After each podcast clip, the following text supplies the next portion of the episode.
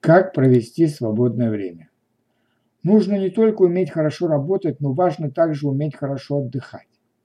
Для этого вам нужно отправиться в страну свободного времени. Этой страны вы не найдете на глобусе, но она действительно существует. И она находится совсем недалеко от страны рабочего времени. Стоит нам только закончить к вечеру нашу работу или учебу, как мы окажемся в стране свободного времени.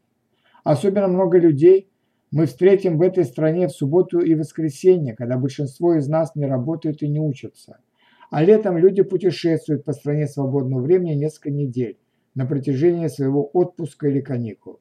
Сначала работа, потом удовольствие, говорится в известной пословице.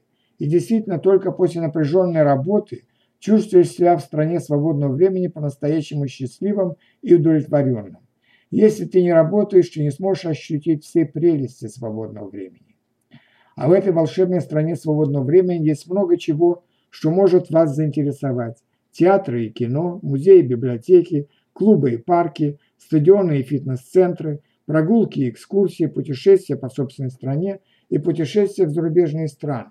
Даже собственную профессию можно неожиданно изменить в этой стране свободного времени.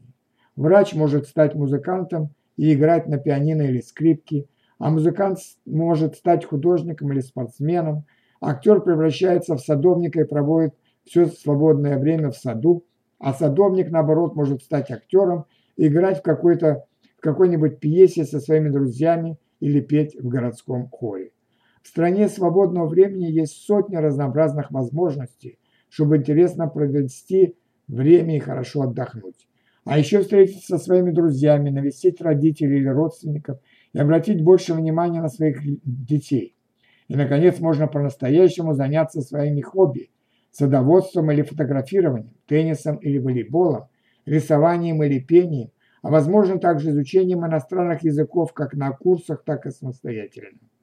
Нужно только суметь правильно распределить свое свободное время, чтобы его хватило на все, что вам хотелось бы сделать.